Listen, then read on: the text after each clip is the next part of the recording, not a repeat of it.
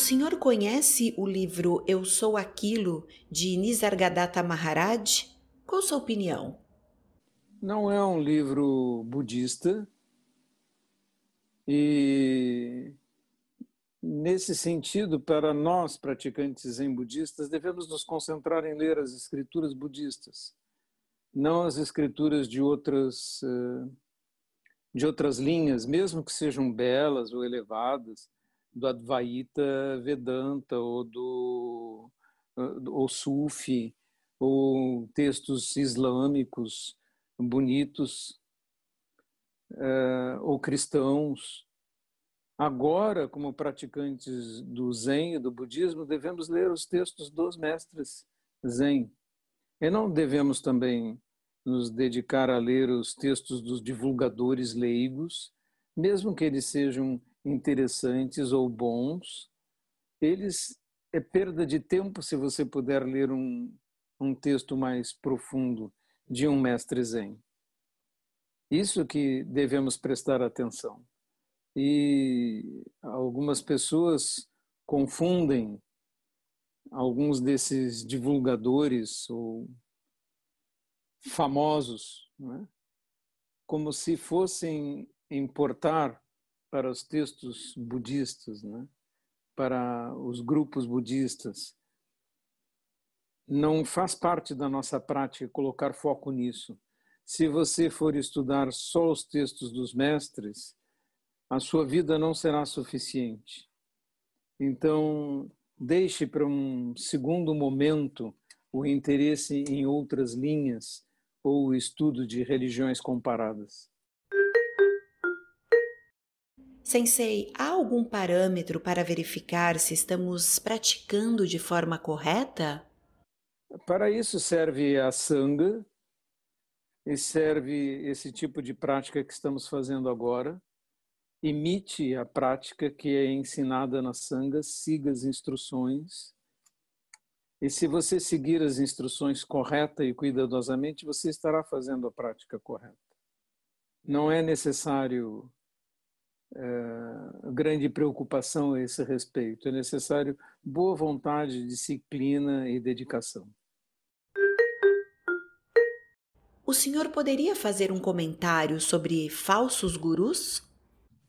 Uh, eu queria referir um problema que de vez em quando acontece e que preocupa. Esta semana foi denunciado mais um guru eh, em São Paulo por comportamento moralmente inadequado. Né?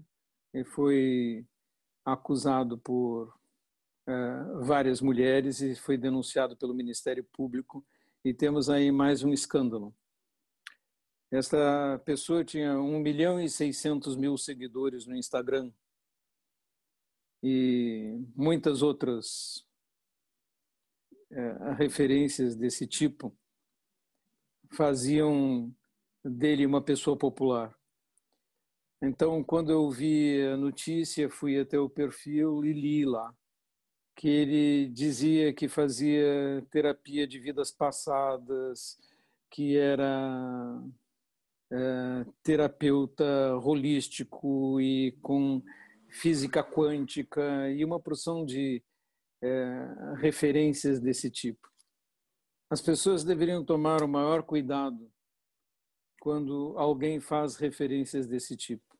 Se alguém disser que ensina uma espiritualidade ligada à física quântica, isto já é em si uma fraude. Porque uma coisa não tem nada a ver com a outra é como dizermos que a espiritualidade tem alguma coisa que ver com a descrição da gravidade por Isaac Newton. Isso interessa a engenharia, não interessa a espiritualidade em si, embora paralelos interessantes possam ser feitos entre a ciência e a espiritualidade, uma transita em âmbito diferente da outra. E se houvesse um pouco de senso crítico, quando as pessoas veem a descrição de um guru qualquer que faz hipnose, física quântica, regressões a vidas passadas, etc, etc, e uma porção de coisas assim. E tem longos currículos, provavelmente aí existe uma impostura. E é incrível que essas pessoas tenham tanta popularidade, enganem tanta gente, reúnam tal quantidade de recursos, provavelmente se deva ao fato de falarem coisas que todos querem ouvir, coisas leves e bonitas que todas querem ouvir.